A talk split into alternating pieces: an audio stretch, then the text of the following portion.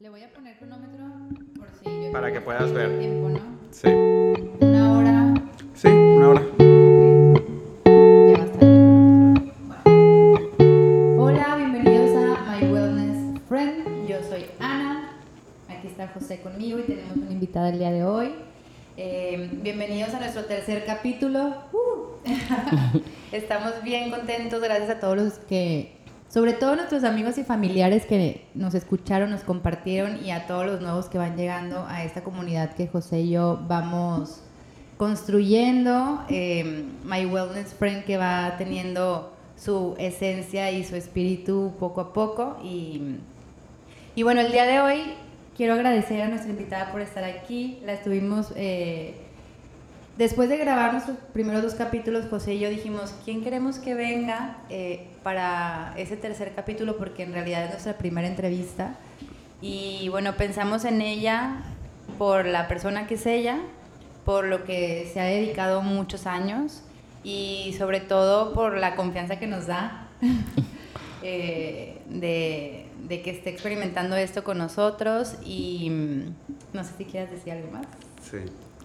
Sí, yo pienso igual. Eh, creo que Karen es una persona con la que es de esas personas que las acabas de conocer y ya sientes esa conexión. Ujú. Yo a Karen tuve el gusto de conocerla hace ocho años. más o menos. Ocho. Sí, ¿verdad? Ocho. Sí, por azares del destino nos topamos y en menos de un año yo ya la podía considerar de que muy buena amiga mía. Entonces, este, bueno, eh, ya está aquí y nos va a ¿Quién contar es? un poco de su historia, Karen. que es lo más importante. Este, es Karen Johnson.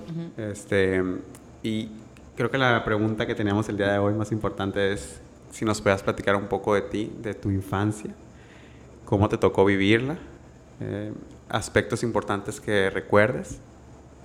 Ok. Pues primero muchas gracias y me encanta pues ser de las primeras. Y- es nuestra madrina, la Ah, patada, es la la, primera, patadita de la suerte. No sé qué, sin- qué tanto significa ser madrina. No, no. Ni Te vamos a pasar el, te vamos a pasar el número de cuenta. Sí, exacto. Este, pero la verdad muy agradecida y qué padre que estén haciendo pues todo esto, sobre todo pues desde que dicen el nombre es como sanador siempre, escuchar de todas las cosas, eh, de todos los problemas, de las cosas buenas y malas, pues es agradable, ¿no? Y escucharlo por gente de, que las ha vivido y que las ha pasado y que la ha sufrido o disfrutado, ¿no? Entonces, la verdad, Sí. gracias Sí, por hacerme que- parte. Ay, no, a ti, gracias por estar aquí. Y sí, yo creo que no hay nada más interesante que la historia de otra persona. O Exacto. sea, com- empezarla a conocer, a que se empiece a, des- a desenvolver, es, a, a mí me parece fascinante. Entonces, yo estoy bien contenta porque yo casi no sé nada de ti. Ah. El José sí. Sí. Entonces, como que Muchas yo... cosas. Yo, sí, o sea, no, por ejemplo, ¿eres de aquí de Mazatlán? Sí, nací en Guadalajara. Porque siempre he tenido idea de que no, no tienes cara de mazatleca. No, pero sí soy, es que mi papá era sueco, Ok. por eso el Johnson sin H. Este, y mi mamá de aquí, de Mazatlán. ¿Y, y de dónde se conocieron tu papá? Pues mi abuelo era minero, mi abuelo sueco, y este, y por la cuestión del clima, se tuvo que venir para acá porque le afectaba a los pulmones. Entonces se vinieron aquí al puerto. Mi papá pues había nacido en México porque iba recorriendo como que muchos lugares. Y este, y pues conoció a mi mamá, quedó prendado. este, y pues ya somos siete. Yo soy la penúltima, soy cuata. Ok. Ah, eres cuata. Ah, no Sí. sabía. Ok. Pero nací primero yo, pues primero las damas. Y nacimos en Guadalajara porque nomás había una incubadora. Ya no te digo más para que no eches pluma con los años. Pero nací en Guadalajara y literal de ahí para acá. O Ok, sea que Jalisquilla creciste. nomás el acta de nacimiento. O sea, toda tu vida fue aquí en Mazatlán. Toda mi vida. Ahí, en las olas. Oye, y más o menos, por ejemplo, si me quisiera situar en una edad importante, hablando como de los ciclos de crecimiento, por ahí de los 7, 8 años. O sea, ¿cómo eras tú a esa edad? Pues yo, es, es muy chistoso porque siempre en todos los, en ciertas etapas llegas a platicar de tu infancia y como que yo al principio era como que recordaba cos, poca, poco, pero muy divertido. O sea, imagínate con seis hermanos, cinco hombres y dos mujeres y la, mi hermana me lleva diez. Entonces, pues yo era Claro. acá, o sea, chola casi. Pues sí, imagínate, te tenías que defender. Eh, Sí, yo defendía a mi cuate de mi otro hermano y así, ¿no? Entonces yo estuve en, pues a los siete, ya estaba en primaria y la verdad disfruté mucho, yo estaba en el Colegio Independencia que pues ya no existe, era de puras mujeres. Eh, pues, pues sí era vaga, Te iba a decir, O sea, te imagino como la niña ¿era? traviesa, así. ¿Eras, Karen? soy. Tiempo pasado. Oye, ¿era de monjas? seré. ¿Era de monjas? ¿De Eh, independencia o no. no? Ah, ok, no era religioso. Pero sí era súper Ah, estricto. O sea, ya en secundaria estuve en una de monjas. Este, pero en lo que era la primaria y lo padre de pues de esa edad y un poquito más arriba era que jugábamos ahí en la calle. O sea, yo me gozaba. O sea, y para todos lados nos íbamos pues caminando. Me, eh, yo vivía en el centro Ok. ahí a espaldas del Hotel Freeman. Entonces todo era bien, todo era, pues no había tanta violencia o no había celulares. Entonces, pues eran todo el día estar jugando ahí en la calle y viendo Qué bonitos tiempos. qué hacer, sí, o sea, el- que al avión, que el stop, que el... Entonces, la verdad, para mí fue una infancia muy, muy padre. Y dentro de tu casa, ¿cómo era la dinámica? ¿Tus papás trabajaron los dos? ¿Tu papá, tu mamá estaba en casa? ¿Cómo Eh, era que cuidar tanto niño? Sí, mi mamá era ama de casa. Este, relativamente, no trabajaba, pero a la vez sí estaba en una fundación de, se llamaba ProMéxico, Ok. que no hace mucho desapareció. Pero pues ella desde que yo tengo noción, pues se la pasaba ayudando a la, es la colonia de Echeverría. Entonces abrieron una escuelita, enseñaban inglés, manualidades. Entonces nosotros teníamos nana. ¿no? Y pues en las mañanas a la escuela, luego pues ahí mi mamá iba y venía. Nunca manejó mi mamá, entonces to- tenían que ir por ella y bueno, un rollo. Ya ¿Le no sabíamos gustaba si era porque por tratar de como de manipular Ajá. y de tener todo el control, pero pues también la primera vez que le enseñó a mi papá a manejar chocó, entonces ya de ahí ya mejor, Ya no lo intentaron de nuevo. ya no lo intentaron. Oye, ¿y de dónde viene esta eh, labor de servir? Digo, porque tú lo haces, tu mamá lo está haciendo también, o sea, era... ¿De dónde nació?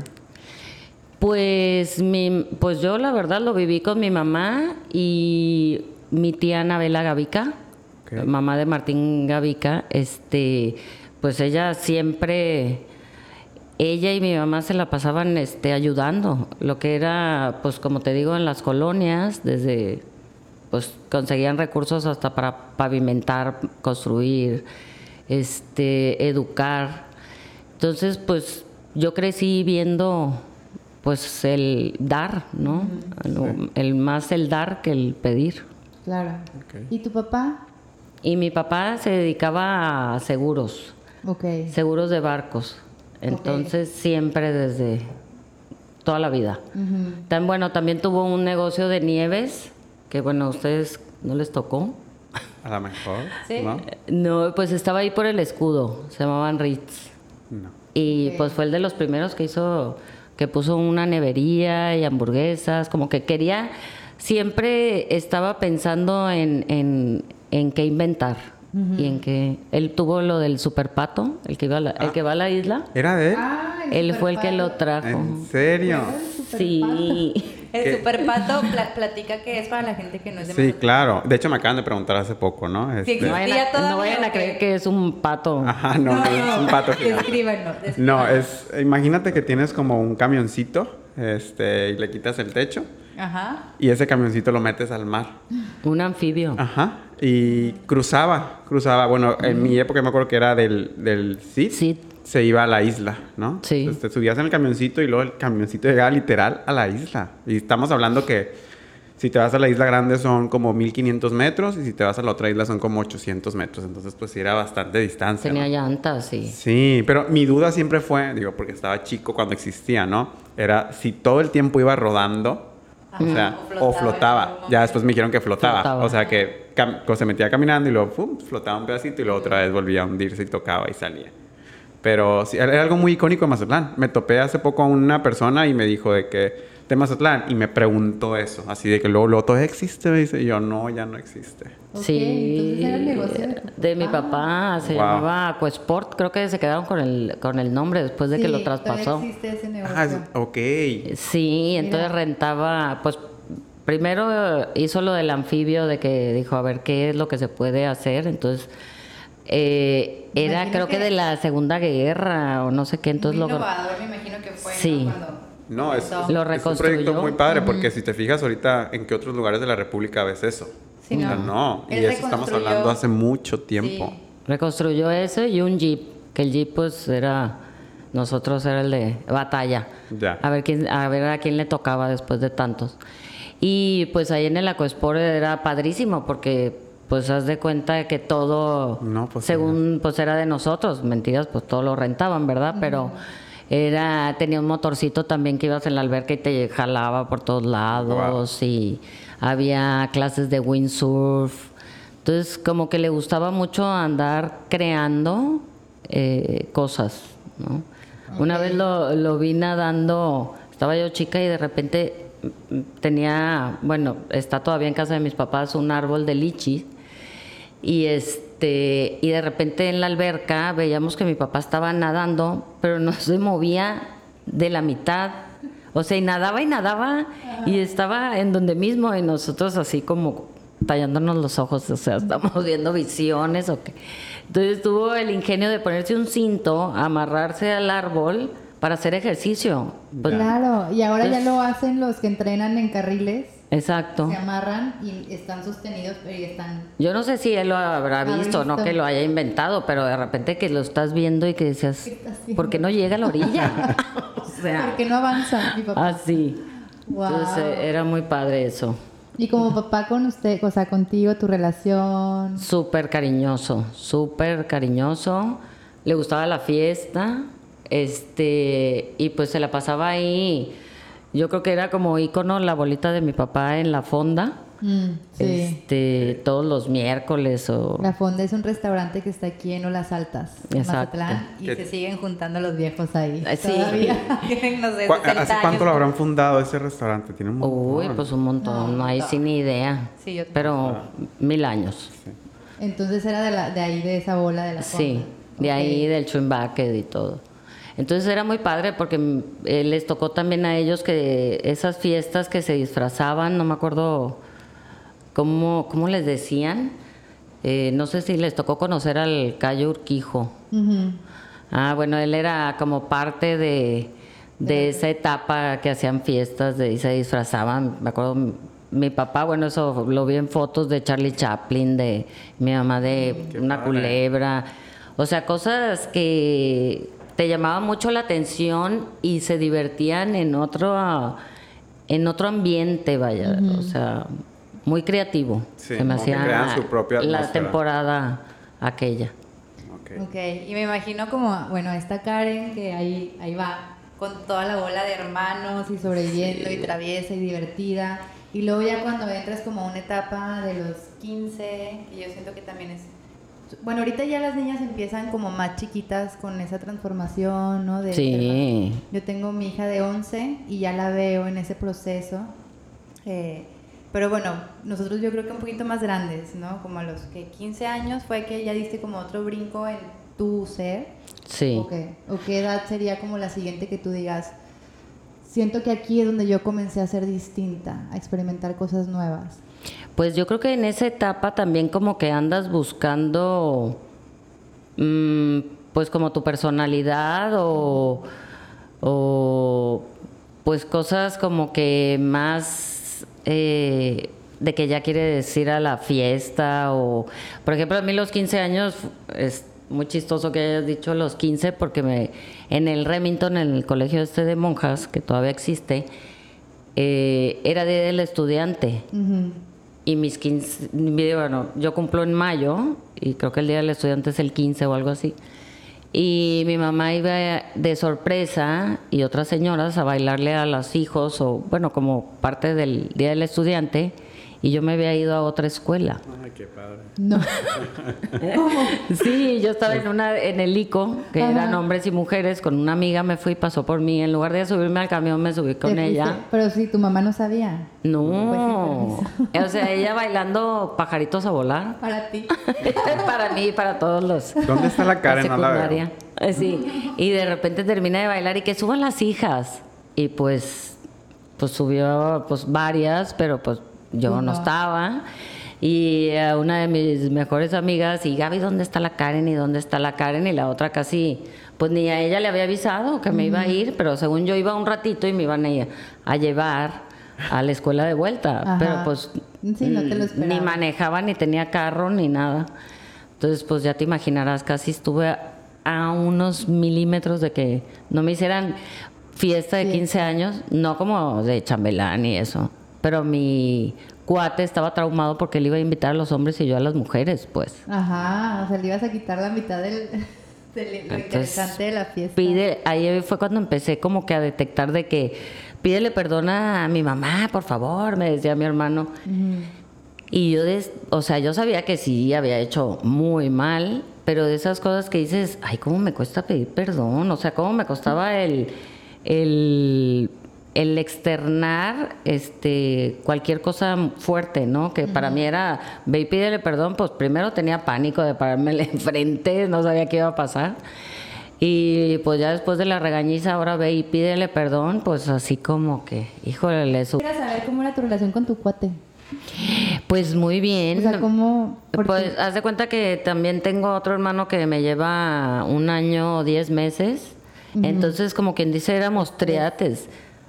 Me acuerdo, mi mamá decía que cuando este, le dijeron que estaba embarazada, pues primero no lo podía creer porque decía, pues ¿cómo si me sigo tomando las pastillas? Yo creo que por eso fuimos cuates, porque seguía tomando. Ya le habían dicho y seguía tomándoselas. Y dice que cuando le tomaron, creo que eran radiografías antes, este, y empezó a, a mi papá a ver que estuviéramos completos y mi mamá lloraba y decía, ¿por qué se me- de cinco se me van a hacer siete? o sea, what? Pero, este, pues ya sabes, al principio de que te visten igual, no, eso no, etapa no me acuerdo, pero lo veo en fotos que decíamos, qué bárbaro, que cómo nos dejábamos. Pero sí me llevaba muy padre, me llevo todavía este, con él y, y pues eso te hace la infancia como que no estás sola, siempre estás acompañada. Sí, es una unión, ¿no? Muy, Sí, es, o sea, es, muy importante. la verdad es muy padre.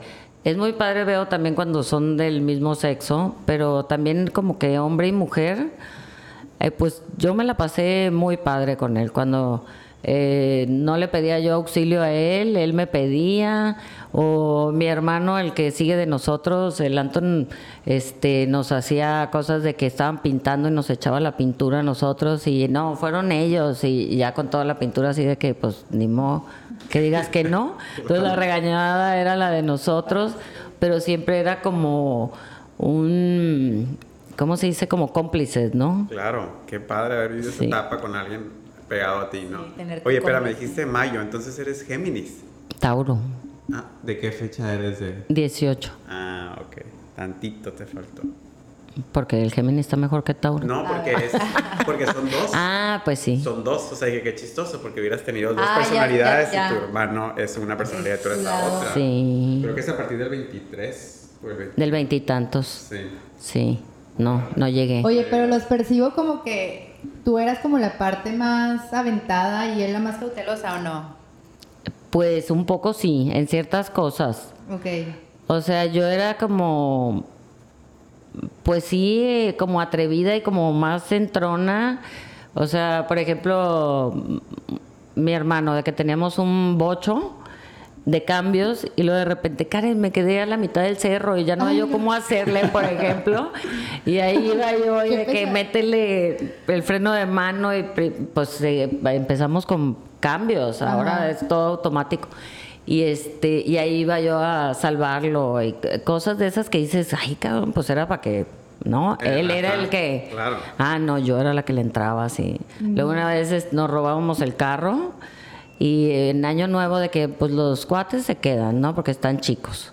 Y dijimos, no, ay, pues no, hay que hacer algo, hay que robarnos la camioneta. Y Pero tenía los chicos, ¿qué cambios edad, aquí, pues 16. ya manejando, pues por ahí 15, 16. Ajá. Y le digo, no, pues los cambios de la camioneta sí están gruesos porque en el volante, o sea, era primera, segunda, estaba rarísimo.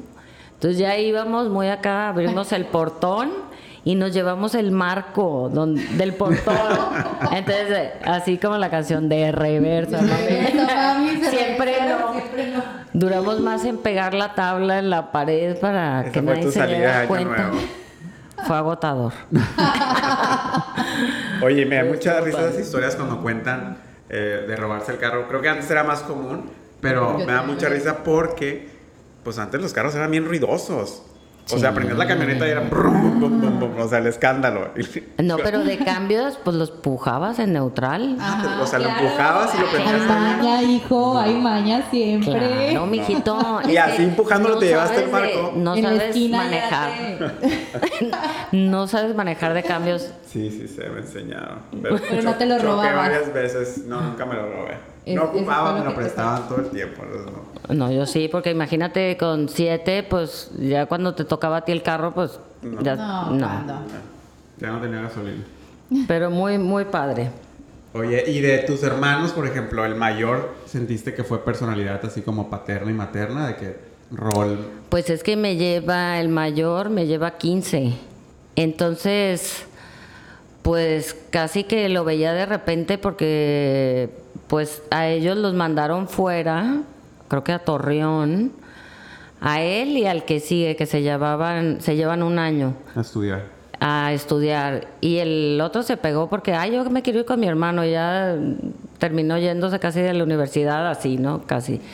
Entonces pues sí los veía así como que muy grandes y, y éramos como que cuatro como que dos familias cuatro estaban medio seguidos y luego ya tres estábamos más seguidos pero entre medio había una diferencia como de cuatro de cuatro años. Entonces eran como que los grandes Y y, ustedes. y los chiquitos.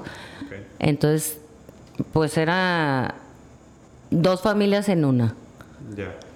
Entonces sí sí los veía muy grandes. Bigotones y todo Y cuando, y, a ver, ya llegando a la etapa en la que, estu o sea, elegir carrera, ¿cómo? Pues ahí, por ejemplo, a mí me mandaron a Estados Unidos, a- me estuve en Anaheim dos años, que era, que viene siendo pre- primero y segundo de prepa. Y mi mamá así al modo de no de antes, no, pues ya quédate los tres. No, pues no. Le dije, pues si no me los, no estoy nada padre, como para quedarme los No te tres. estaba No te gusta- gustó no te tanto gustó. Estados No, Unidos. porque estaba con una familia de esos de que llegas y eh, vas a llegar con una tía, ¿no? Y llegas y pues te presento a tu tía. O De sea, que no conocía a la tía. Ay, sí. Y, o sea, me la pasé bien, pero pues sí, sí me quería regresar. Entonces hice un año en el TEC, cuando recién estaba el TEC empezando, este, creo que en el Ángel Flores y de ahí se fueron al Conchi. Y, y ahí hice un año y como varias materias me iban a tener que rivalidar y no sé qué tan, me tenía que aventar otro año, dije, no, yo quiero estudiar diseño gráfico y, y me lo aviento técnico en lugar de estar repitiendo. Revalidando. sí, Ok. Entonces ¿Y por me fui a Monterrey. Diseño gráfico. Porque me, me encantaba, eh, me encanta el dibujo. y Ok, todo. ¿tú dibujas, pintas? Eh, Pues no, ya no, pero me encantaba estar en ese entonces, en estar ese dibujando. entonces. Sí, es que también hablamos de eso, de cómo terminamos eligiendo carrera bien random a esa Sí, edad. aparte es una etapa bien, bien joven, ¿no? Entonces como que siento que no estamos expuestos a tantos factores que nos van a marcar para saber qué es lo que queremos estudiar realmente. Pues sí, yo me basé en que me gustaba, pues me gusta mucho todo lo que es este contrastes de color y todo lo que ves en, en gráfico. Entonces, pues la verdad sí, sí me gustaba todas las materias que llevaba. Me fui al CEDIM y pero no terminé porque me casé. Ok, y conociste allá. No, de aquí, ya lo había conocido, pero pues mayor que yo. Entonces, este, en una de mis venidas de vacaciones, pues al principio no se fijaba en mí porque yo era llenita. Era, ¿eh? ¿Viste? Tiempo Te pasado. echaste. ¿no? Y este, y en una de, porque ya ves, ¿no? Al modo de las mamás de que ponte a dieta y que pon, entre más me decía mi mamá, yo menos. Claro. Entonces, este, un día, pues, se me ocurrió, dije, bueno, pues, voy a ver qué tal. Mi mamá me decía que las agujas y que no sé qué.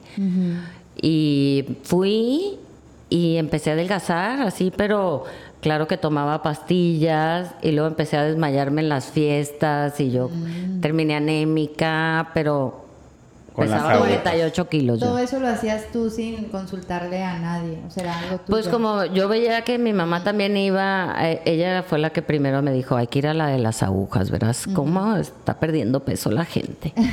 Entonces, este, yo dije, ay, pues voy a ir y hice mi cita y todo.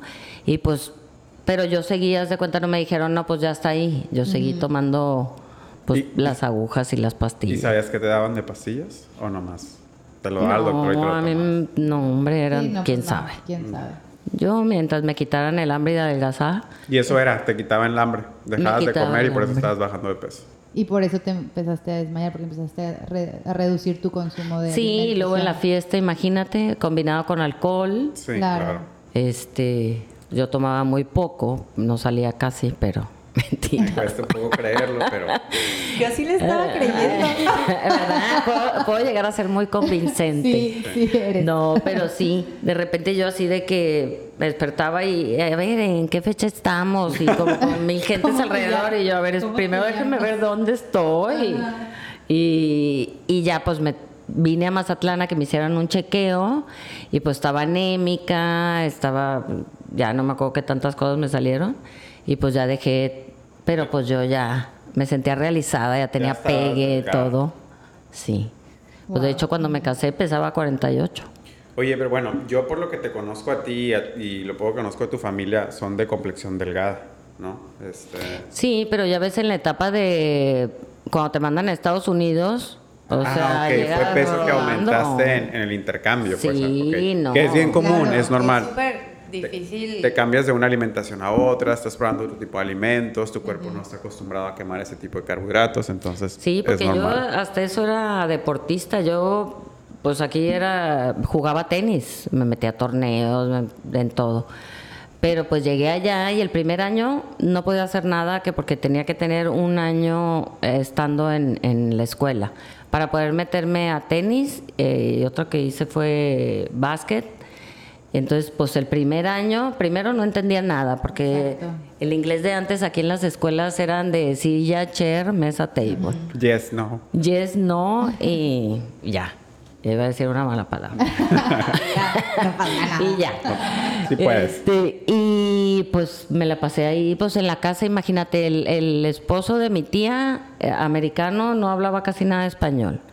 Y ella había sido monja, no porque haya sido monja, pero pues así muy seria. Me llevaba mejor con él que con ella y no hablaba. Para que veas cómo está la convivencia. Imagínate.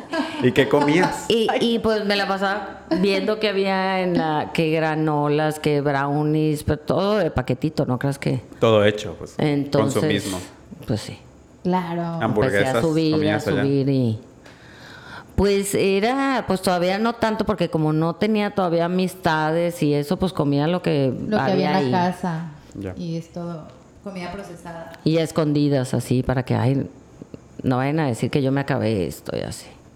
Ya. Sí, y aparte, digo, si era una etapa en la que no te la estabas pasando tan bien, siento que mucho el aburrimiento o así lo terminamos reflejando en la alimentación. Sí, la comida es un Yo luego, refugio luego me cacho cuando estoy aburrida, comiendo todo el día o mis hijos. ¿Verdad? Sí, porque no tienes nada que No hacer y nada que a ver, hacer. este, unas Pues palomitas, una... No te vas tan lejos. O sea, en la pandemia, ¿cuánta gente no subió de peso porque estábamos encerrados?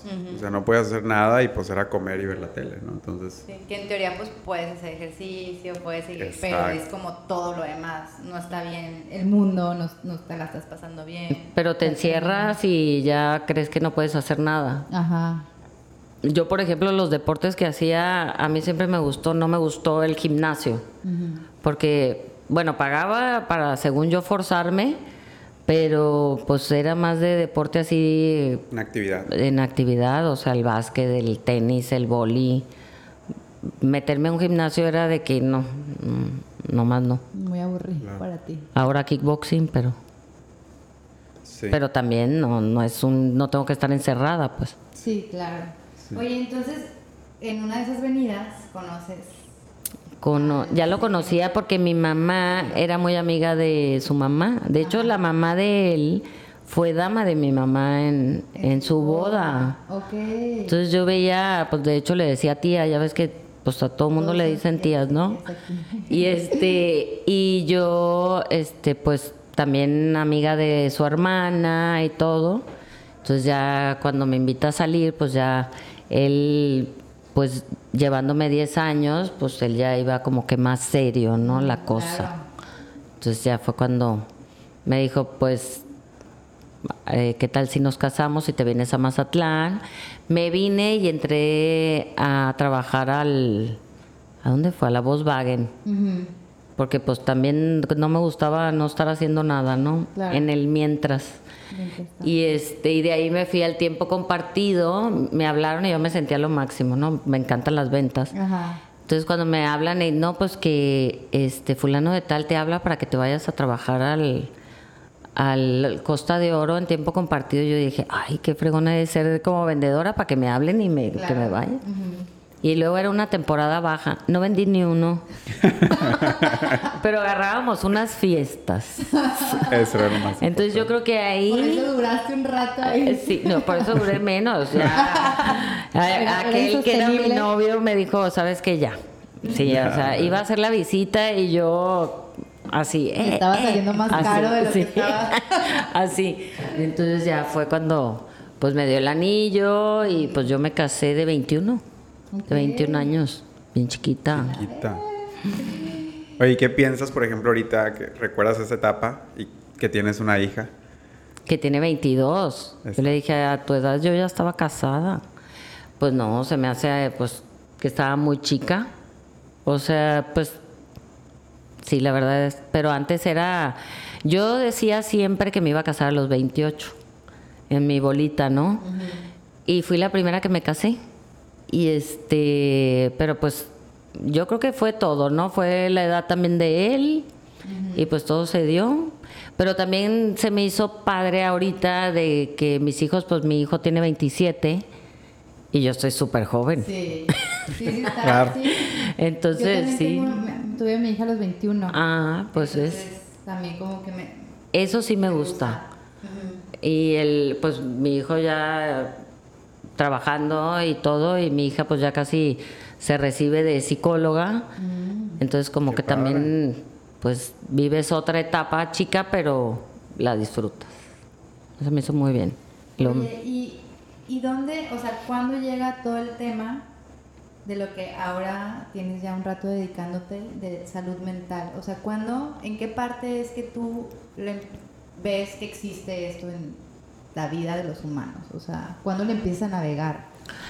Pues fue, yo me divorcié, duré 14 años de casada y me divorcié, entonces me fui otra vez de regreso a casa de mis papás. Ok. yo y mis hijos, ¿no? Y este, en esa etapa siento yo, porque ya después de, de pasarla y de verlo así como de lejos, pues sí estaba yo estresada porque pues no me alcanzaba más que para la que también me ayudaba con mis hijos, Ajá. este mm, el dinero, entonces en, en buscar trabajo. Entonces, primer, lo primero que hice fue ir al tiempo compartido Ajá. pero en buena temporada. y este y ahí empecé a, a trabajar y la verdad, pues me empezó a ir bien, normal, pues no era liner, no como los cerradores. Pero ya como que empecé a hacer mi dinerito de pues ya poder mandar a mis hijos también a, a clases extras, a un poquito más de ayuda. Este, mi mamá yo al principio decía, bueno, mi mamá vivo en su casa y hasta me cobraba una de las muchachas, digo, parte proporcional, pero decía, qué gacha, o sea, pero gracias a eso me impulsó también a que bueno, no encontraba un trabajo, me iba a otro, a otro, hasta que dije, no, pues aquí no. Y, y estando en el tiempo compartido, este, llega también un, el Nando Fuentevilla y la Lilian a proponerme que trabajara con él para una revista de bienes raíces. Ok. Ahorita nada más está una que se llama Espacios. En aquel entonces éramos su competencia. Entonces yo iba a dirigir la revista aparte de crear un equipo de ventas. Entonces dije, bueno, pues si me das, yo calculando cuánto hacía al mes, este, porque aparte de lo que ganaba por comisiones, este, pues hacía papeles y me daban un punto extra y todo lo que fuera, ¿no? Y le dije, pues si me das tanto, más un seguro de tal, eh, todo lo que tenía yo acá, pues me voy. Y yo dije, pues me va a decir, y que me va diciendo que sí. Entonces yo dije, ya con eso ya me podía yo ir a un departamento. Entonces, en el tramo de mi cambio, ahí fue cuando empecé yo a, a sentirme este, como ataques de pánico, que en ese entonces no sabía ¿Qué era? qué era. Creí que, pues, primero me dio vértigo y luego me dio un ataque de pánico que me fui al hospital. Me acuerdo que estaba yo en urgencias y me entró una llamada. Lo que sí no me podía, lo que criticaba hace rato, no me podía separar de mi celular, era como que mi salvación. Ajá. Y llegué yo y, y la Lilian, yo en- así, ¿no? Casi que les dije que me estaba dando un infarto. Y la Lilian, Karen, ¿cómo le pondremos a esta revista? ¿Qué le pondremos en la portada? Y yo así, o sea, ¿what? No me interesa lo que me Hasta estás que mi cuñada me muriendo. quitó, sí, me quitó el teléfono y le dijo a la Lilian, creo que se siente un poco mal. Pero yo todavía pensando, híjole, ¿cómo se le llamaremos a este volumen? Y así. Entonces ya cuando salgo del hospital, este, le hablé a un cardiólogo amigo tenista también, eh, que es de los primeros que me di cuenta que me hablaron de algo emocional. Me dijo, Karen, tú traes la presión alta, que yo era de presión baja. Este, la traes en, ya ni me acuerdo en aquel entonces, pero muy alta.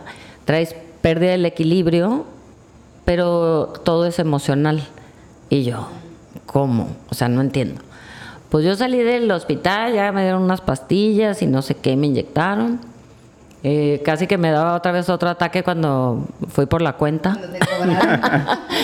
Y este, pero me llamó mucho la atención que cuando salí, este, mi hermano me dijo, ¿qué te pasó? Y yo, ¿por qué? Pues yo dije, pues porque le dije, no, me sentí muy mal. No, porque estás de ese color.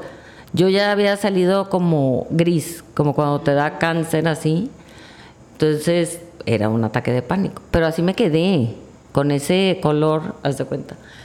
Y ya pasaron unos días y me dijo un tío, doctor también, me dice, no, hombre, las pastillas que te dieron son como para gente de la tercera edad. O sea, dije, no, pues ni me las voy a tomar. Ajá. Chingue su madre, ¿no?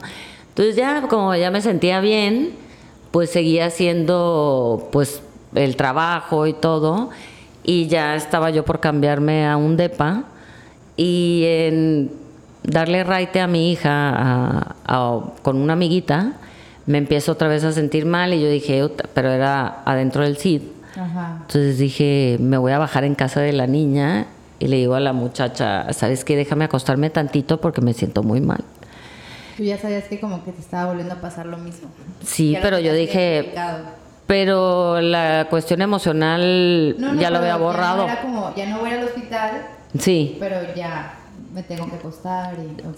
Eh, no fui al hospital porque creí que no llegaba. Yo dije, ya me Ah, ¿en amo, así. Ok. Entonces agarré el teléfono y le hablé a un hermano que vivía ahí Y le dije, ¿sabes qué? Ven por mí. Entonces me dijo, ah, espérate, es que este fue mi esposa a dejar a la muchacha a la entrada para que agarre el camión y ahorita que venga vamos por ti para... Yo agarro el- tu carro y ella... Entonces yo sentía que pasaban horas y luego le volví a marcar. Oye, pues qué onda, pues no vas a venir por mí, me siento muy mal. A la tercera me dijo, pues qué pedo, te estás muriendo. Pues le dije, yo creo que sí. O sea, o te apuras o...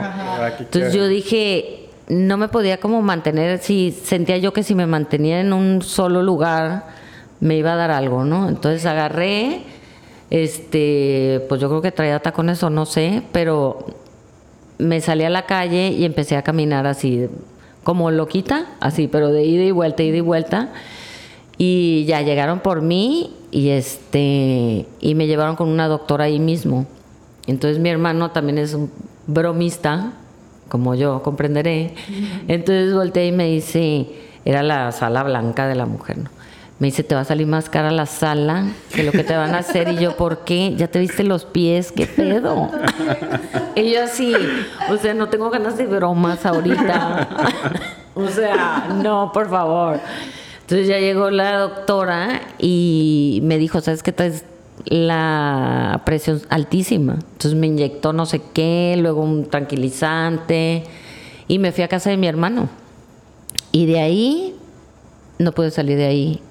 Como hasta mes y medio, dos meses, me dio agorofobia, le llaman. ¿Qué es eso? es no puedes salir de un lugar. Yo quería salir a la calle y sentía que me iba a dar un derrame cerebral así.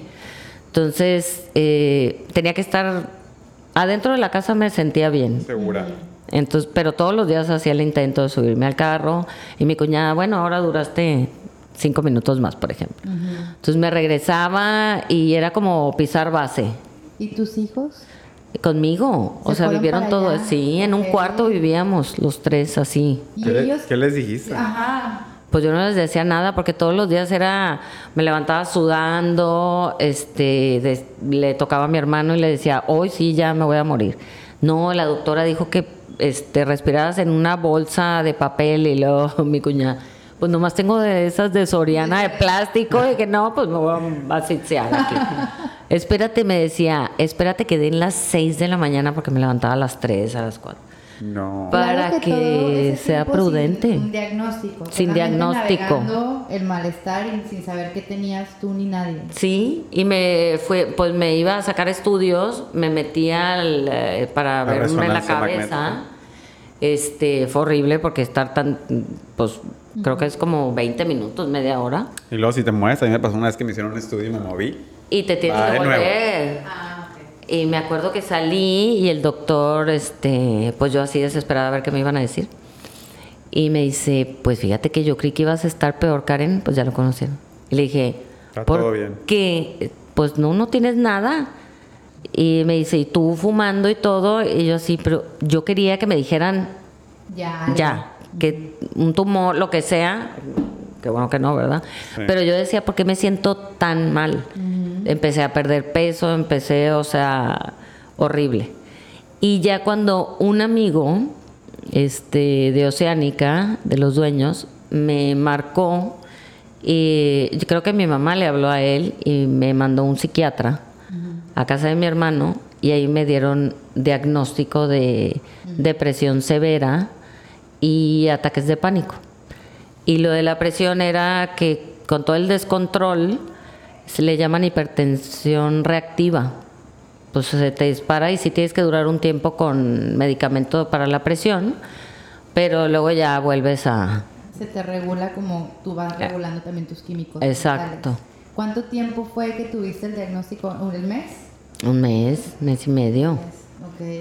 Y un amigo que había pasado por lo mismo me decía, ya no te saques estudios, o sea, yo tuve lo mismo, nada más que él lo sentía en el estómago. Ok. Yo lo sentí en la cabeza y me decía, es que, y yo también creí, Karen, que tenía cáncer en, en el colon y que me estaban echando mentiras, casi que se fue a no sé dónde a sacar estudios donde nadie conociera a su familia, que porque según él pensaba que la familia le decía, no, no le digan nada. Ajá. Wow. Porque se- todo es físico. Ahí entendí que es salud mental, pero, Pero te afecta física. físicamente. Sí. que es como somatizar, Exacto. ¿no?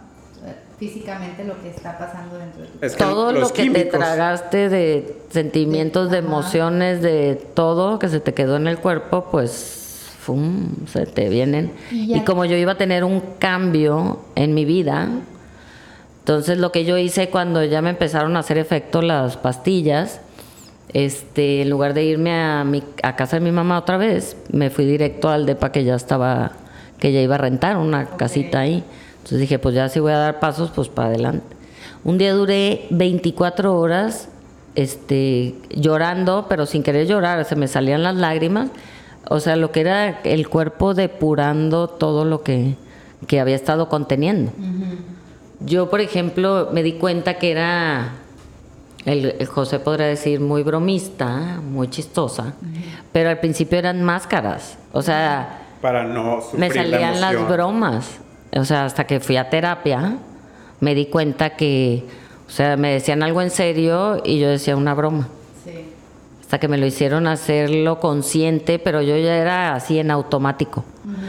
Entonces yo ya no me daba cuenta en qué momento sí, sí era algo serio o en qué momento sí debería decir una broma o en qué... Y es como, según yo, es una reacción a querer minimizar lo otro. Exacto. Porque como yo no puedo con eso que tú me estás contando o estás viviendo, mejor hago un chiste, lo minimizo y ya, yo ya estoy a gusto. Ya me siento tema. mejor. Ajá.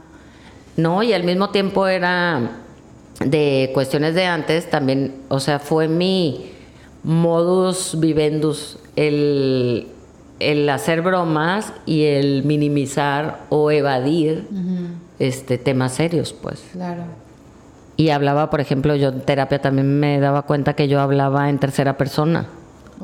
De tus cosas. Sí, es que, por ejemplo, decía, pues me acuerdo, pero eh, es que uno se siente muy mal, Ya. en lugar de, es que me siento. en- no, no, aprendes como casi el verbo, el, el conjugar.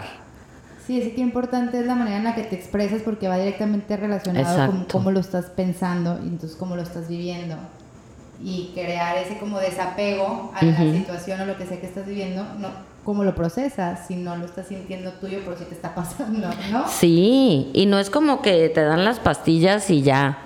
O sea, yo ahí, por ejemplo, pues como quien dice, saqué eh, esa revista, pues entre ataques de pánico, entre, no, no sé ni cómo. Pero después, como yo también era la que vendía, pues tenía que andar por todos lados y de repente me daban los ataques de, de ansiedad. Claro que un poco más leves, pero por ejemplo yo me tenía que bajar de un carro y decir, sabes que vengan por mí, ya no puedo manejar porque me siento muy mal y ahí van por mí. Luego estaba en una junta y me tenía que salir y luego era como una etapa, ¿no? Eh, de la crisis. Cuando yo ya veía que se me venían las lágrimas, es que ya estaba terminando la crisis. Y, pero toda la gente, si estaba alguien alrededor de que, ay, pobrecito, y yo, no, estoy feliz porque ya está terminando estoy la etapa. Sí, y, pero así, o sea, me acuerdo que fui a vender a, a Culiacán, fui- me hicieron citas y el pobre hombre de uno de turismo, que en aquel entonces, o sea, me le bajé del carro, o sea, yo veía el hotel allá, en la esquina, y veía que había un chorro de tráfico, el semáforo en rojo, y dije, no, hombre, de aquí a que llegué a mi cuarto. Entonces le dije, ¿sabes qué? Me voy a bajar aquí. Eh, eh, no como loca, sí, literal. Pero ya llegaba a mi cuarto y era, vuelvo a lo mismo, a tocar base. Ya empiezas a conocer o a conocerte, aunque te agarre desprevenido, ¿no? Y traía también pastillas que le llamaban de la de emergencia, que era sublingual, y, y este, y pues ya empecé a ir a más terapias, porque pues primero era el psiquiatra, y luego el psicólogo ya cuando no estás en crisis. Entonces, este, pues ya entre el trabajo, entre los, las crisis y como pude, pues fui sobrellevando, ¿no? Y, y ahí me empecé a dar cuenta de que todo lo que era las pláticas y que estoy depre y que quiero nieve, por ejemplo, como en las películas, pues no, no eran como me lo habían contado, pues Luego entró a turismo y pues ahí me quedé dos años y en esa etapa yo iba y veía aparte a, a un médico de medicina alternativa. Entonces muy padre porque pues ahí me hacían el paro de que no, no importa y me iba yo a Hermosillo y me trataba mediante ozono en la sangre y empecé a investigar, ¿no? Empezó mi mundito.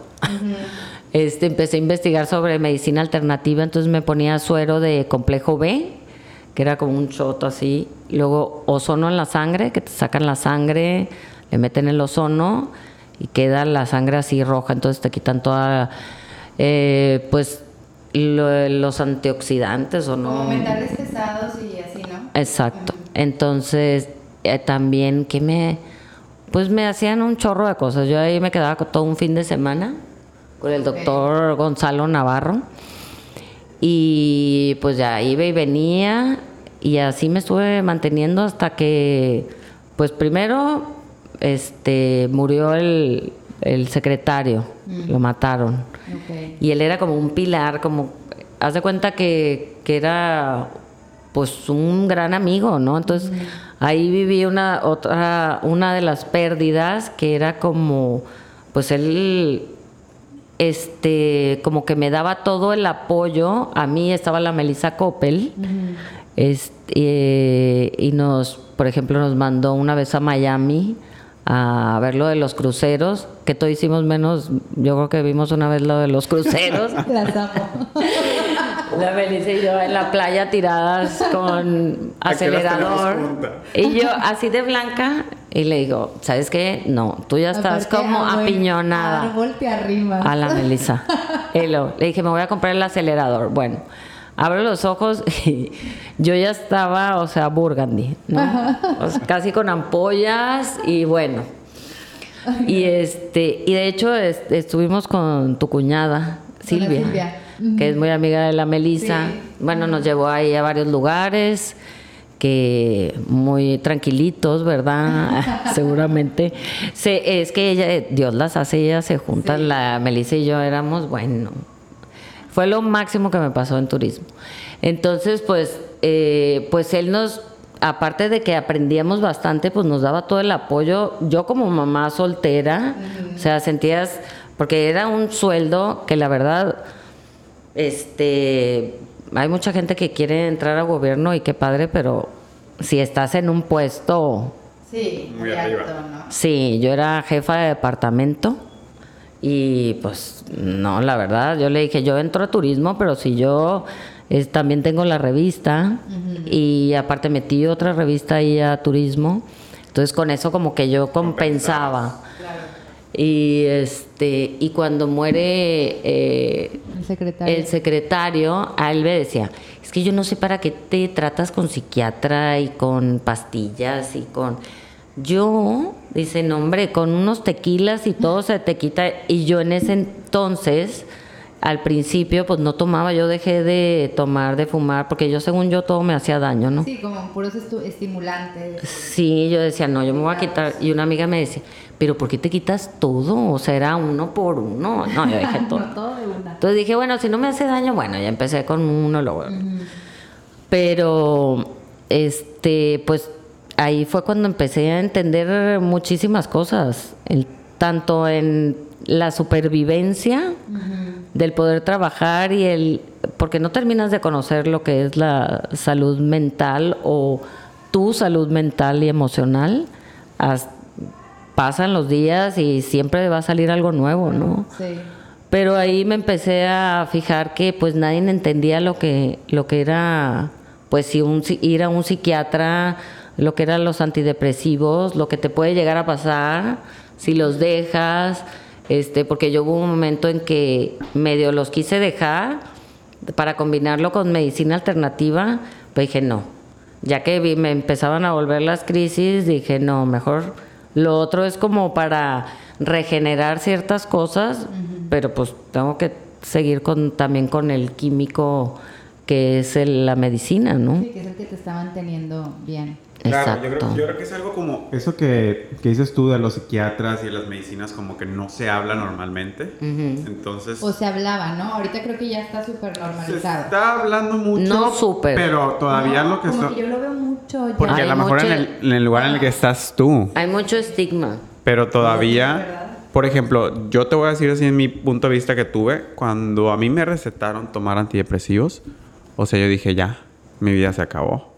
Me voy a volver yo soy un loco, dije, o sea, ya no voy a poder dejar de tomar. Entonces, yo me resistí a tomar antidepresivos, no. Mucho. Le hablaba a Karen y de que es que yo no quiero, o sea, intenté mil cosas para no tomarlos. O sea, me acuerdo que ahí fue cuando empecé la terapia del hielo. O sea, me metía el hielo solo sin, sin haber estudiado nada de cómo hacerlo. Y me metía en la mañana, tarde y noche. Ahí me ves metiéndome 15 minutos en el ya hielo. ¿no? parecía raspado. Sí, sí.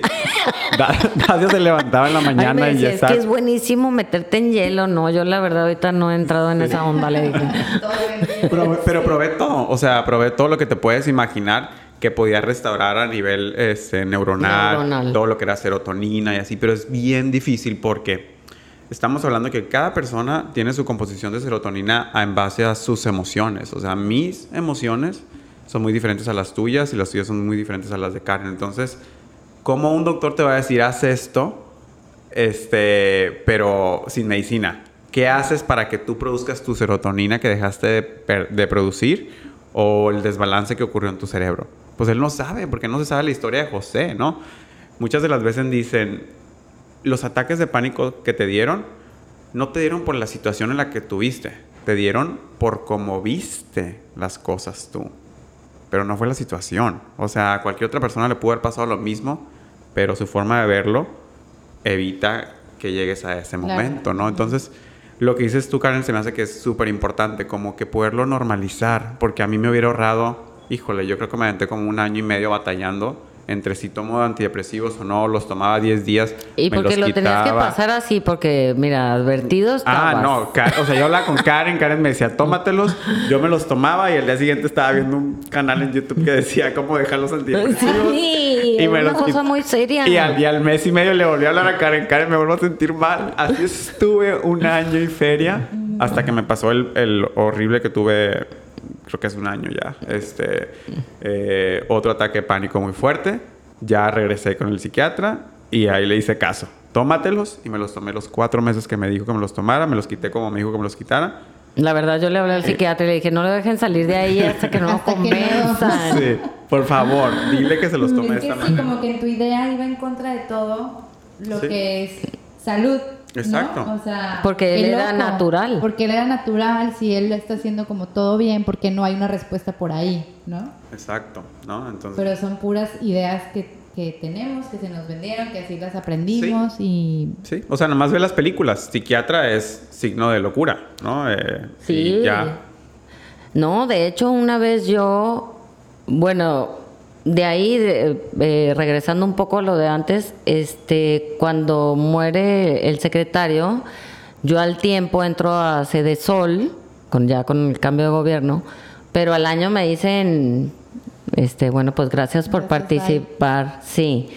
Pero así de la nada, y no, pues es que has faltado mucho, has- y yo, ¿cómo? O sea, ¿en dónde?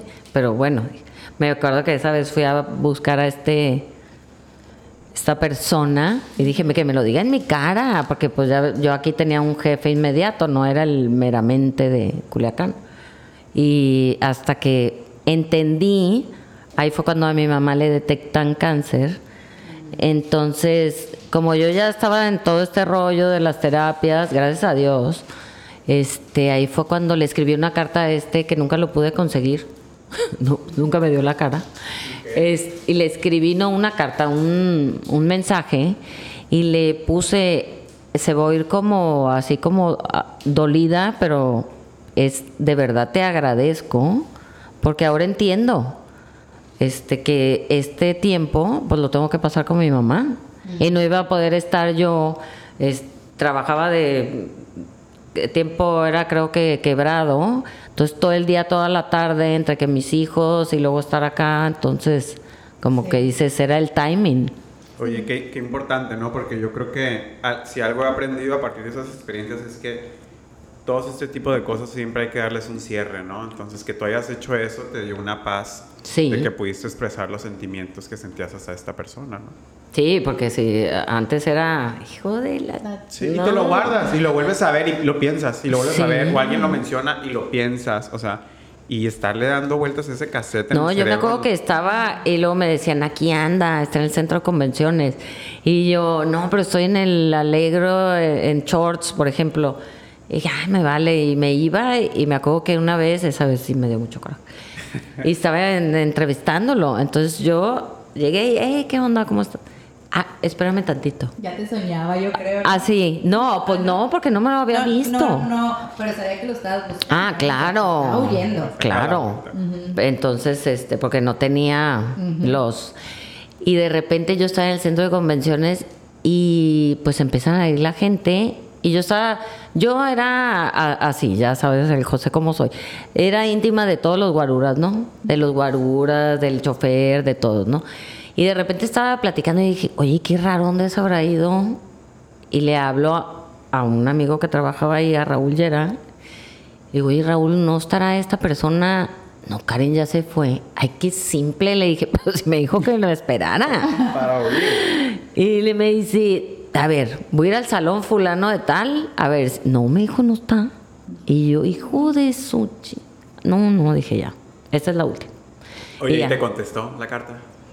Eh, pues creo que sí, creo que... No me acuerdo, pero dije, ha de creer Te que digo, es por tantito, ardor. ahorita te la... Que es, ajá. Pero yo realmente lo estaba, Sí. o sea, diciendo de corazón. Era más también para ti, ¿no? Que tanto Pues para sí, él. Era como realmente. de tu parte hacia él. Ya la respuesta de allá para acá no te importaba. Exacto. Y ya de ahí, pues, pues mi mamá, pues muere a los tres meses, en mi cumpleaños, 18 de mayo. Cumpleaños, wow. Sí, ciclo se cerró, mira. Se cerró. Ay, qué Wow. blanca estoy. Sí, te has a la playa. Sí, este le voy a hablar a la Melissa, Para que se vayan a la playa, no se la pasan bien. mi compañerita. Este, no, sabes que eh, sí estuvo muy fuerte, porque Wow. luego te dice, no, es que pues se fue el cierre del ciclo, o fue, ay, no me acuerdo qué tantas cosas me decían que porque en el cumpleaños, ¿no? El- y ahí estábamos el Alan y yo en- cuando pasó todo. Porque cumpleaños tuyo de tu hermano, claro. Sí, Pe- y pasa esto y a, a mi papá lo habían operado como un mes y medio antes de corazón abierto, pero ya estaba muy bien. Pues al mes y medio, le, mi papá como le gustaba nadar, pues traía un dren aquí, entonces dijo que me lo cambien para acá para poder nadar. Y se va a México y cuando regresa, yo estaba afuera, andaba en Hermosillo, este, ese día llegaba, eh, como que le empezó a, como que a pasar mucho flujo, no sé, pero a mí me habló en la mañana mi hermana y me dice, mi papá se puso muy mal. Yo no sabía ni que estaba en el hospital, que lo habían llevado. Y a los 10 minutos me dijo, se murió. No. Cinco semanas después de mi mamá. Mamá. Pero ese, pues no nos lo esperábamos. Un- el 25 de junio. Y yo así, pero eran las 6 de la mañana y yo, ¿cómo? Yo llegaba a las 4. Oye, Karen, y esto, has- eh, si estamos hablando de tiempo, de que fueron tus primeros ataques y todo eso, a la muerte de tus papás, ¿cuánto tiempo había pasado? Mm, ya no, ya habían pasado, sí, como 5, por ahí. Porque de todos modos es una emoción muy fuerte, sufrir Sí. esa pérdida tan cercana, o sea, no terminas de ni siquiera asimilar la primera, porque ni siquiera sufrirla, la estás asimilando cuando ya te llega la segunda. Sí, no, pero ese ya, ya habían pasado, pues ya, algo de tiempo. Eso fue en el 2013. Mi mamá el 18 de mayo y mi papá el 25. Entonces ahí sí fue como, No. o sea, ¿qué es esto? ¿No? Claro. Sí, ¿de qué O sea, se trata?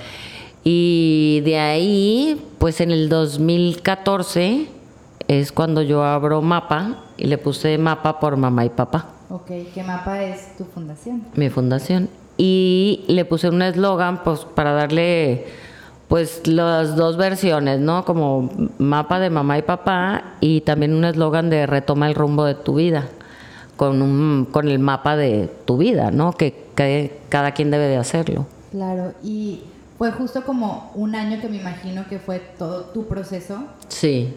que ahí mismo salió esta idea de crear la fundación? ¿Cómo fue que, que surgió en tu cabeza? Sí, yo cuando inauguré fue el 24 de abril Ujú. este, del 2014.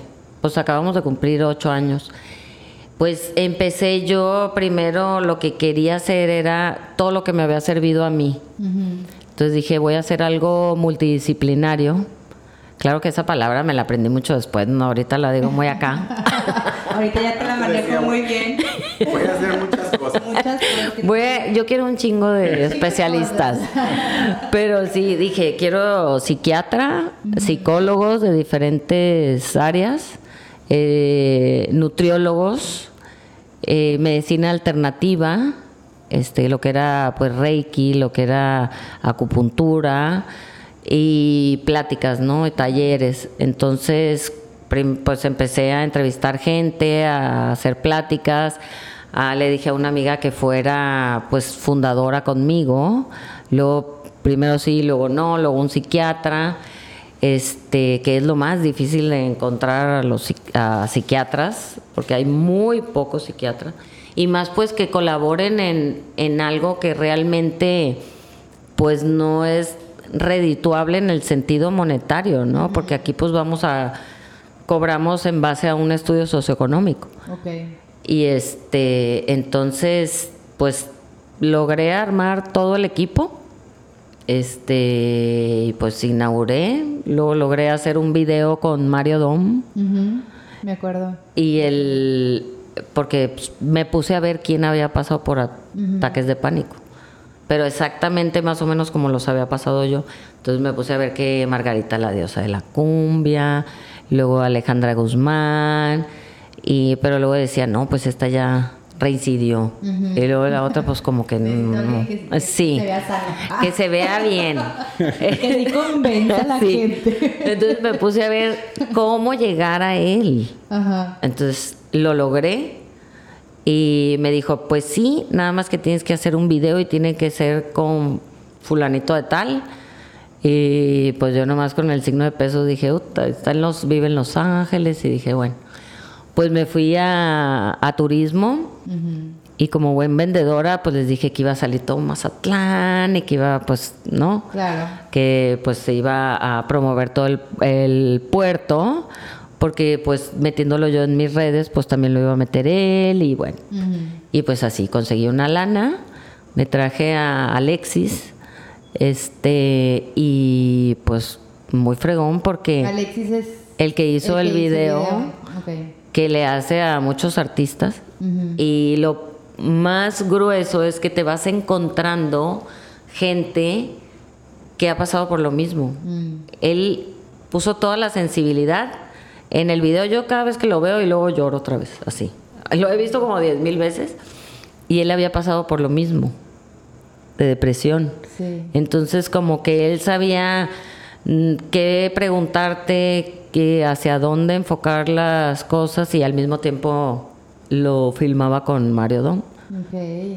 Entonces pues ya de ahí Este video, la primera vez que lo sacan, ¿lo sacan en redes o lo, o lo hiciste algún evento? lo hice en la inauguración de la Fundación Hermosillo. Ok. De Hermosillo, porque también están en Hermosillo, tienen en, en Mazatlán y en Hermosillo. Estaría padre que nos lo compartieras para subirlo a redes. Sí. Que la gente que nos está escuchando lo. Te lo voy a... Está muy padre porque hace cuenta que Karen tiene pues, un equipo multidisciplinario, ¿no? Entonces, tiene nutriólogo, psicólogo, es psiquiatra, es de todo. Ah, tenías hasta maestros de deporte, eh, de yoga, Yoga. así. Entonces, de repente, algún... Lo que me tocó en esa etapa, a mí me acuerdo que cuando teníamos las juntas, era de que, oigan, tenemos el calendario de aquí a, a tal de estos dos meses, tenemos que llenar las pláticas. Entonces, tú levantas la mano y decías, bueno, yo este jueves doy la plática siguiente y voy a hablar de este. Yo, por ejemplo, cuando hablé, hablé de nutrición y antioxidantes, o nutrición y cómo ayudarte para una alimentación más saludable hacia la felicidad, ¿no? Entonces, ya hablaba, por ejemplo, de temas de que qué alimentos son los que hacen que tu cerebro eh, deje de producir serotonina, o qué alimentos son adictivos y hace que tu dopamina baje, ese tipo de cosas.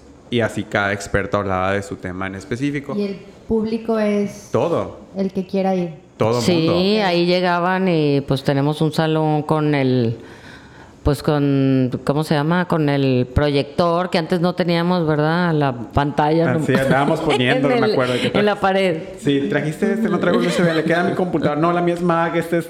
Pero todo se daba, todo el mundo bien contento.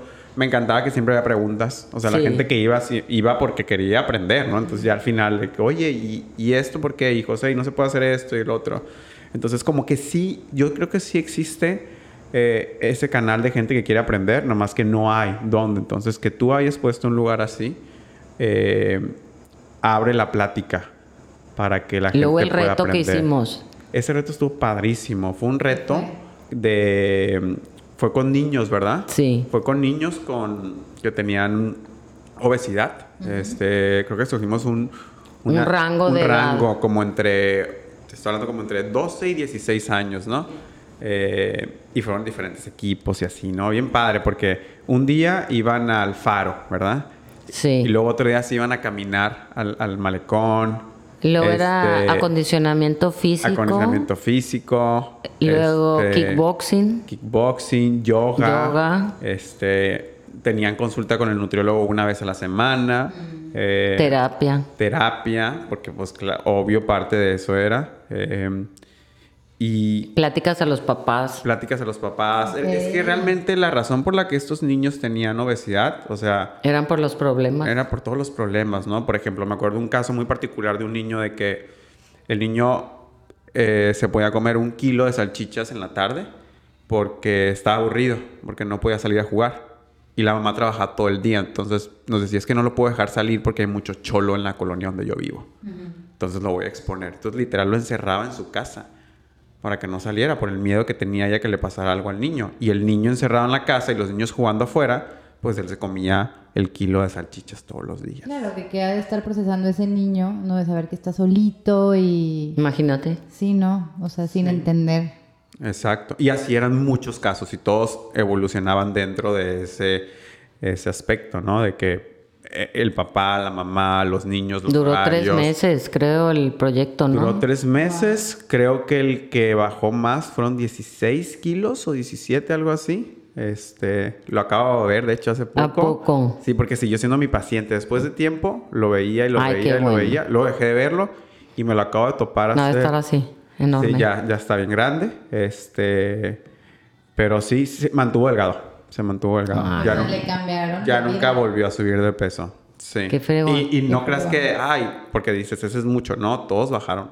O sea, yo creo que el que menos bajó, bajó 7 kilos, una onda así. Pero... Y la, y la, la- lo padre era que fue el primer proyecto y para que se inscribiera la gente, todos, o sea, los nutriólogos, los terapeutas, donaron su tiempo. Entonces, haz de cuenta que cada quien al mes eran 500 pesos, que pues la verdad no era nada porque todos los días tenían una actividad. Y el que ganó se llevó lo que se juntó Lo que en se esos... juntó entre de ustedes. Entre ellos, ellos ah, mismos. o sea, ellos son los que daban los 500 pesos. ¿o quién daba Sí, era 500 como pesos? para inscribirte al reto. Ah, ya, ok. Pero no se le pagaban a nadie. A nadie. Nomás se Sí, juntaron era, para, era- para un fue el premio. premio. Exacto. Y como nosotros hacíamos una carrera, bueno, hacemos, nomás que con, gracias al COVID no la he hecho, que es carrera por la vida para prevenir el suicidio. Eh, cuando hicimos la premiación de, pues, de, los, de la carrera, aprovechamos e hicimos la premiación del, del, reto. El reto de los niños. De No, no, Julio. el del Julio. Ay, sí, no me acuerdo del nombre. Julio, Y estuvo el que ganó. padrísimo. Sí. Sí, no, pero, pero estuvo muy padre porque ahí, pues, vimos a los papás, a los hijos y, y todo fue... Sí, fue totalmente. Ahí se me fue la palabra, pero sí, completo, pues. O sea, fue Sí. como todo su, su núcleo.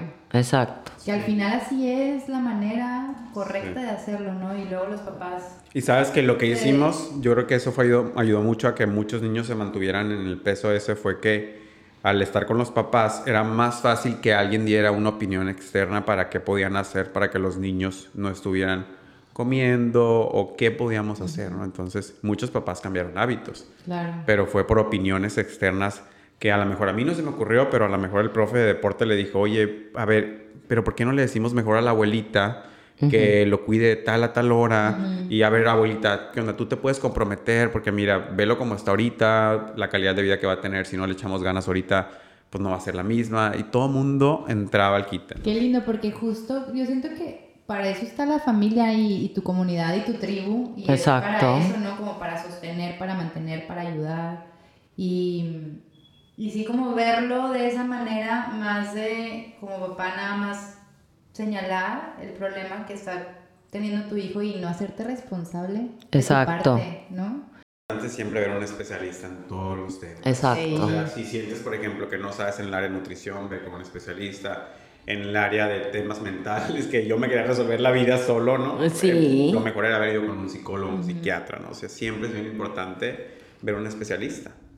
Pero y a veces, este, yo por ejemplo, cuando hablaba con el José de que estaba en esos momentos críticos, yo me acuerdo andaba afuera, pero lo empezaba a oír y dije, si le digo, es, no, estás mal, es que esto no iba a funcionar, porque también era su necesidad de hablar y expresar y de investigué y decía que todos los nombres esos raros que se saben ustedes, nutriólogos, que los contenidos, pues yo no me sé ninguno. Entonces yo le decía, no, pues sí.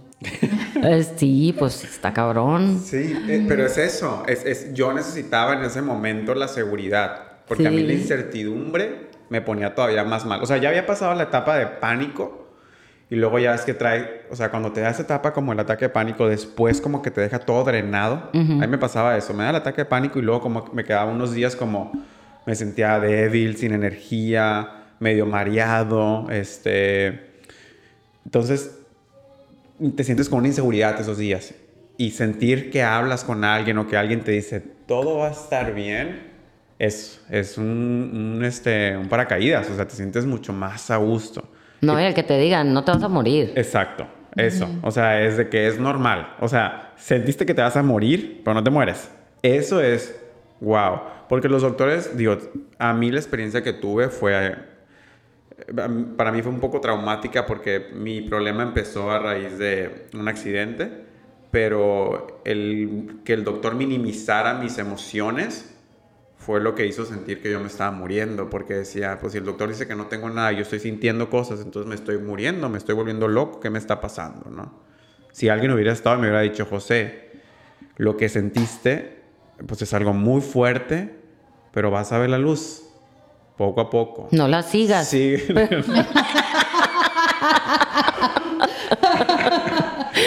Pero la vas a ver algún día. Vas a ver. Pero no te vayas por ese lado.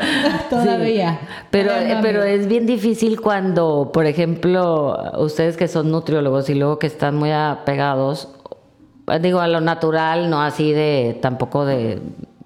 Si ¿cómo no, se no vamos dice? en contra de la Exacto. ciencia y la medicina. Pero eh, de que te estés oyendo a alguien que esté tan mal y luego me habla los días, este, no, no me voy a tomar el medicamento. y le digo, es neta. Eh, y acabando de platicar de Luis de la acupuntura que me decía, es que yo no entiendo por qué la gente a veces que les dice, tienes necesidad de comer carne, si tu cuerpo está, siempre estuvo acostumbrado a, tu- y de repente se la quitas, pues tienes que tener un... Entonces dice, no, ahora quieren comerse la, la manzana recién caída del árbol, antes de que toque la tierra, Ah, que no sé qué, sí. Y, y este, no, ya voy a dejar los medicamentos. Y no, lo peor que puedes hacer. Pero dije, si es su mentalidad, pues es como dicen, pues los niños que recién este, van a caminar, pues ni modo, se tienen que caer, ¿no? Entonces dije, pues Me hubiera gustado poder estar en el chip mental y entender que tenía que hacerlos, pero no lo entendía. Y lo, Pero son los tiempos, Sí. como dicen, ¿no? Tuve que sufrirlo, tuve que Sí, sufrirlo para... fue- Era tu aprendizaje y nadie te lo Sí. iba a mermar. Así tenía que ser. Exacto. Sí. Y aparte, ¿sabes qué sucede, por ejemplo, con los antidepresivos? Que como es un medicamento que no... Engorda. Sí. Sí, hay unos que sí. Sí, Hay, hay diferentes reacciones en algunos. Sí. Este... No, lo que sucede es que como no es un medicamento que funcione al instante, Sí, pues es entonces que... no te la crees. Dices, "Ah, esto no me va a servir. Porque es un medicamento que tienes que tomar por mucho tiempo. A mí, la, la última vez que me pasó, o sea, me lo tomé y a los tres días ya me empecé a sentir mejor. Pero la primera vez, yo creo que duré tomándomelo como 10 días. Para... Empieza a hacer efecto hasta la segunda o tercera semana. Sí, exacto. Entonces, pues no, no crees que dices, Claro. ay, esto no me está sirviendo, no me va a ayudar, ¿para qué me lo tomo? Yo- O sea, no lo necesito. Pero realmente, y el doctor te dice, esto es lo peor del caso.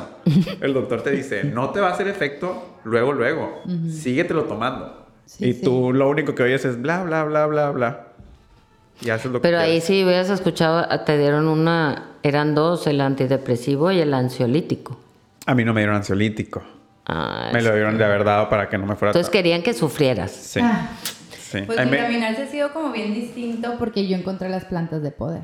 O sea, las microdosis de psilocibina, que ahora ya se están estudiando más, que ya en Estados Unidos están abriéndose a hacer estudios científicos, hay asociaciones. Lo del, lo del hongo. Sí. Sí, el componente activo del, es que a del mí me hongo. debes de hablar sin el componente. Ah, sí, sí, Es que me pasaron toda la información. Me pasaron toda la información y que se está quitando mucho lo que es este la depresión. Sí, porque actúa de manera similar a la serotonina, o sea, tiene interacción a nivel neuronal y crea neuroplasticidad, ¿no? Que son crear nuevas conexiones neuronales y desconectar las que ya no quieres. Ese es el problema que, se- Entonces- que le sucede a mucha gente cuando tiene problemas de depresión y ansiedad, que no despegas. Entonces, cuando te vas a dormir, normalmente lo que sucede es que se borra el cassette de las emociones y al día siguiente amaneces fresco. Y cuando no puedes hacer eso, te vas a dormir con un tema y al día siguiente amaneces con ese mismo tema otra vez. ¿no? Entonces, Es como cuando apretamos los dientes en la noche, es que no descansas. no estás descansando, ¿no? Entonces, es esa habilidad como de niño de que te duermes y se te olvida y al día siguiente amaneces otra vez con tus emociones frescas. Sí, es lo que crean. Yo nunca he tomado un antidepresivo en un ansiolítico, pero como que en mis etapas a mí me llegaron las plantas. Entonces yo, em, yo, yo son con las que trabajo, a mis hijos también. Entonces siento que también hay otra rama bien grande que ahorita se está Sí. descubriendo por ese lado, que son naturales. Y lo que he visto diferente en ciertos casos, ¿no? Porque hay casos que obviamente sí o sí es, la- es el medicamento, porque Ujú. son químicos que necesitas. Pero hay otros casos que sí se pueden, porque las plantas lo que te hacen es que en vez de decir, darte un salvavidas para que estés flotando y sigas tu vida, te dan el salvavidas, pero te, te dicen, ¿qué onda? A ver, ¿qué es lo que te está causando la ansiedad? Entonces te sientes capaz de empezar a indagar en esos temas. Y como están creando nuevas conexiones neuronales, te empiezan a caer veintes. Dices, ah, es esto. Y entonces em- puedes comenzar a tener capacidad de entendimiento y de resolución. primera plática. Eh, yo quisiera decir que Karen creo que para mí es una de las personas que conozco que es muy generosa. Eh, el poco tiempo que tengo de conocerla, son de las personas que cuando te veía siempre decía, esta mujer de dónde saca tiempo para hacer esto o esto. O sea, siempre estabas pensando como cómo apoyar a alguien más, cómo mejorar la fundación. Este, también siento que eres una persona muy vulnerable, o sea, que siempre hablas de tus emociones y como que te diste cuenta de la importancia de las emociones, por eso la raíz de, lo que haces. Este, y sí, o sea, muy persistente también, te he visto siempre. Cuando hemos puesto como metas o que vas a hacer esto o traes este proyecto, siempre lo haces. Y a lo mejor no se hace como fue tu idea original, pero siempre lo terminas haciendo, ¿no? Y yo te conozco en una etapa de ocho años, ¿no? Y en esa etapa de ocho años a lo mejor te conocí cuatro años con la que conviví mucho contigo. Pero ese fue mi poco conocer de ti, ¿no? Entonces yo creo que por eso estás donde estás parado ahorita, ¿no? Porque sí te veo como una persona muy generosa, eh, muy este, persistente y, y aparte una persona muy alegre. Siempre que te veo es risa, o sea, es... Te digo. Nunca, eh, nunca te voy a ver y no me voy a reír. Ya sé que cuando te vea, te hable por teléfono o lo que sea, me voy a reír. O sea, eres de esas pocas personas en mi vida que cuando te veo me río. Sí. ¿No? Y por la cara que... No, no Ya sé, es lo que iba a decir. O sea, le falta el toque final. También que ibas. No, no. Para los que no la conocen, Karen está muy guapa. No. No. Está muy joven. No, la verdad que Está muchas ya gracias. Me la voy a creer. ahorita. Sí. ¿Qué otras plataformas Ay, no sabes lo que que- me pasó. Esa es otra etapa que luego les voy a platicar. Ay, por andarme metiendo en esas páginas. Sí, navegaste esas páginas. La Lilian y yo en nostalgia. Cada cosa no, ya era cura. Vi Ay, la qué foto de este. Le dije, no nos meteríamos en uno de dónde están los más feos. y queremos de, de 40 a 50 y tantos, por ejemplo. Y puro viejito llegaba y dije, no, esto es puro... No. No te tocó la típica de, oye, que no está casado, este que no tiene pareja. No, ah, no, porque nos metimos en una internacional. Ah, ah, ok. ah. Y queremos de Portugal, de no sé qué, no sé qué, no, unas cosas, no, no, no, decía, qué cosa tan fea. Qué divertido. No, no, estuvo, mira, nos reímos. Y esa sí fue noche de pizza con vinito tinto para inscribirnos en la A la página. página. O sea, No, gozamos, sí, claro, no, no, no. Ay, Karen, qué divertida eres. Muchas gracias por estar aquí. no, hombre, gracias a ustedes, de verdad se me pasó en friega. Sí. Y pues yo creo que siempre cuando estás con personas como ustedes, pues se pasa así. Se pasa la vida cantando. Ya sé, disfrutado. Pero de verdad, y, y me encanta pues que ayudar, ayudar a que con mi historia pues se sientan identificados, ¿no? Y que busquen ayuda. Claro, no se queden en eso. Nosotros vamos a compartir toda la información de Fundación Mapa en nuestras redes sociales para los interesados tanto en acercarse a la fundación como hacer donativos, apoyar, eh, puedan tener ahí el contacto de Karen y de todo su equipo, ya sea aquí o en Hermosillo. Y pues nada, muchísimas gracias. Sí, gracias. Gracias por venir, Karen. Este, esperamos tener pronto nuevos invitados este, relacionados con, el, con tu tema, porque es más un tema muy interesante. Sí, hay mucho que sacar. Este, luego te vamos a pedir a gente que nos recomiendes. Claro. Por último, antes de que nos fuéramos, me gustaría que me dijeras eh, si pudieras dar un consejo, lo que has vivido en toda tu vida, este, pasárselo a alguien más. ¿Qué tipo de consejo darías? Pues yo digo que hablar, la comunicación, el expresar. Eh, yo duré tanto tiempo que ni siquiera sabía que yo lo que siempre ocultaba era mis sentimientos y me los tragaba literalmente.